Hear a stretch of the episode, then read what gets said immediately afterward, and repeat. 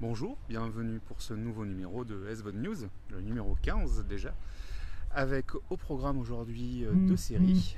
Euh, la première euh, s'appelle Maniac, qui est disponible depuis quelques jours maintenant sur Netflix, et aussi sur Inhuman, Inhuman, les Inhumains en français, série Marvel, qui n'aura eu qu'une seule saison, mais qui est disponible sur SFR Play. Donc je vais commencer d'ailleurs par cette, euh, série euh, en premier, donc Inhuman.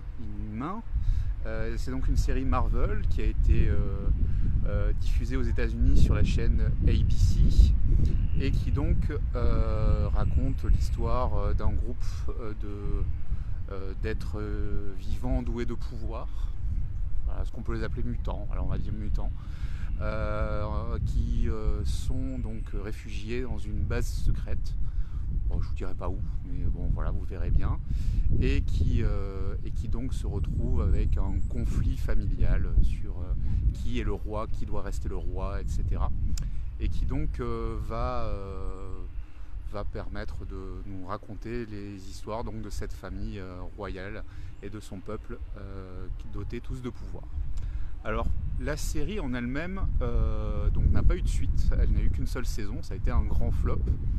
Et euh, j'avancerai bien deux hypothèses, euh, comme j'ai pu le lire il n'y a pas très longtemps dans un livre sur la, production des séries et le sens de ces productions. Je dirais que la, la première erreur peut-être, c'est que on peut ressentir l'envie ou l'ambition en tout cas de faire de cette série Marvel une espèce de Game of Thrones chez Marvel. Euh, je m'explique, c'est qu'on est avec de la lutte de pouvoir, on est avec euh, des coups de poignard dans le dos euh, entre membres de la même famille pour le pouvoir, de la traîtrise, du coup d'État, etc. Donc ça rappelle un petit peu finalement Game of Thrones et, les rois maudits, enfin vous voyez, toute cette logique-là. Parfois c'est un peu dur d'ailleurs, il y a des morts, enfin voilà, donc on est avec des choses qui ressemblent pas mal finalement. Et en même temps, on est sur ABC, qui est avant tout peut-être, euh, alors je vais faire un raccourci un peu court, mais plutôt une chaîne familiale, donc euh, plutôt un TF1 France 2.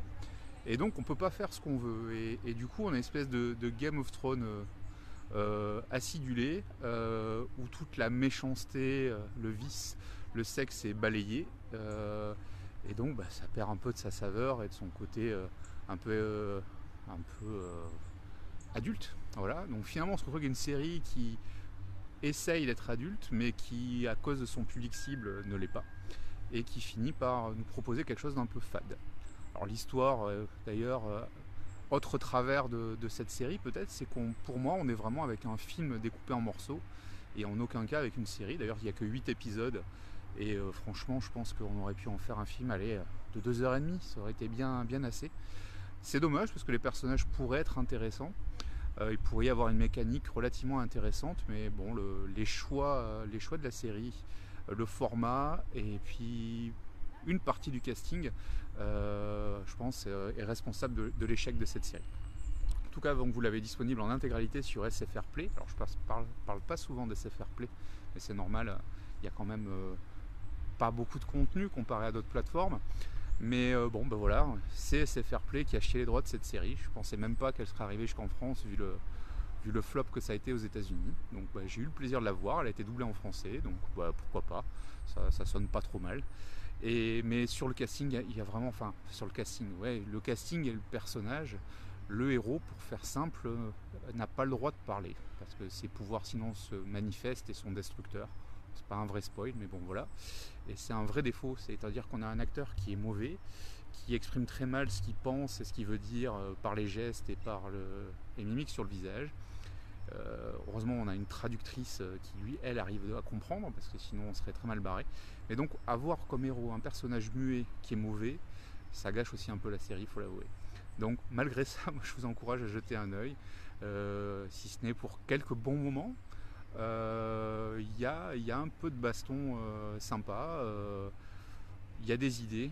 Bon, ça aurait pu être bien, c'est loupé, mais en tout cas c'est sur SFR Play et n'hésitez pas à aller faire un petit tour sur cette série Marvel, qui est peut-être finalement la, la, la moins bien réussie euh, de celles qui peuvent être disponibles sur les différentes plateformes. Passé Marvel, ben, on va passer à, une autre série, donc celle-ci sur Netflix, qui s'appelle Maniac, où donc on a deux personnages, un homme et une femme. Lui est schizophrène, elle est dépressive à un très haut niveau. Je ne vous dis pas pourquoi. Euh, et tous les deux, pour euh, des raisons a priori, euh, au moins au départ plutôt financières, vont postuler pour être cobayes dans un laboratoire qui va tester des nouvelles thérapies pour soigner les maladies mentales à travers de la chimie et de l'informatique.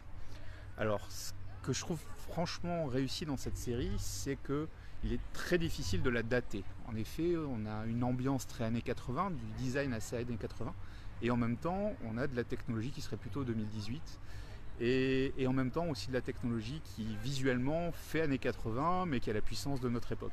Donc bon, il y a un petit côté dystopique assez sympa. Euh, qui est bien, qui nous perd un peu d'ailleurs, qui nous permet plein de, plein de délires visuels et ça c'est pas mal. Mais, euh, mais donc voilà, déjà visuellement c'est sympa. Après donc l'idée ça va être. Alors les deux premiers épisodes sont un petit peu longs puisque c'est euh, les épisodes d'origine des deux personnages. Donc un épisode entier pour chacun, c'est un peu, un peu lourd peut-être. Alors c'est nécessaire, je pense, quand même pour l'ensemble de, des, des 10 épisodes, si je ne me trompe pas qu'il y a. Mais c'est un peu long. Donc euh, rien que pour ça, c'est le petit défaut. Donc accrochez-vous, parce que je pense que ça vaut le coup derrière. Mais les deux premiers sont un peu poussifs. Même si dans le deuxième notamment il y a une scène extrêmement bien réalisée et très marquante. Enfin voilà. Euh, dès le troisième, donc on commence la thérapie qui est en trois étapes. Donc on va suivre les étapes. Et ce qui est intéressant, c'est qu'on va voir ce qui se passe dans leur tête pendant cette thérapie. Donc du coup, on a quelque chose qui relève euh, bah, du fantasme, de la folie, qu'on va essayer de nous représenter visuellement dans différents univers. Alors c'est sympa, on a ambiance années 30, euh, film de gangster, on a l'ambiance plutôt heroic fantasy, on a qu'on a, on a des choses euh, un peu plus alambiquées. Euh, euh, on a quelque chose qui relève plus finalement de, la comédie familiale. Donc il y, a plein de choses différentes. Et avec les deux acteurs qui donc jouent à chaque fois eux-mêmes, mais dans des situations différentes et des relations différentes. Donc bah, ouais, un vrai plaisir, puisque les deux, les deux sont tout à fait efficaces. On le savait déjà, hein, mais, ils sont particulièrement réussis ici. Euh, et, donc on a quelque chose qui est assez plaisant, on ne sait pas trop où on va, on ne sait pas trop ce que ça va donner. Et on a surtout un, pour moi un plaisir dès le départ qui est annoncé, qui est marqué mini-série et non pas saison 1, ce qui est extrêmement rare sur Netflix, puisque en général c'est toujours deux saisons minimum qui sont euh, annoncées euh, dès qu'il y a un nouveau projet produit par la, chaîne. Et donc là, vraiment quelque chose d'intéressant, c'est une mini-série, il n'y aura pas de suite. Ou alors peut-être qu'on aura droit à, une anthologie avec quelque chose un peu à la, à trou détective, avec une autre saison finalement qui reprendra un peu l'idée, je sais pas. En tout cas, normalement, ces personnages, on les verra plus. Donc il faut apprécier de les voir pendant cette dizaine d'épisodes. Et, euh, et, la fin est, ma foi, plutôt plaisante. Alors, pour faire un raccourci euh, rapide, moi, ça m'a fait de suite beaucoup penser à la série euh, Légion, dont je vous ai déjà parlé. Euh, donc euh, les Légions où on est avec euh, un super héros là pour le coup schizophrène et pas uniquement. Et, Légion est beaucoup plus réussi à mon sens d'un point de vue visuel, créatif, musical, enfin à tous les, niveaux artistiques c'est bien supérieur. Par contre ce scénario-là, celui de Maniac, est peut-être plus simple, même s'il est quand même assez alambiqué.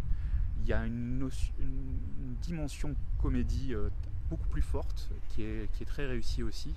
Donc c'est un vrai divertissement et, euh, et, on a plaisir à le regarder jusqu'à la fin. Donc voilà, passez bien l'étape des deux premiers qui peut être un peu rebutant, mais euh, pour la suite c'est tout à fait réussi et, donc je vous encourage à aller faire un petit tour sur Netflix en attendant toutes les séries et projets qui arrivent euh, là dans les semaines à venir sur les différentes plateformes de SVOD.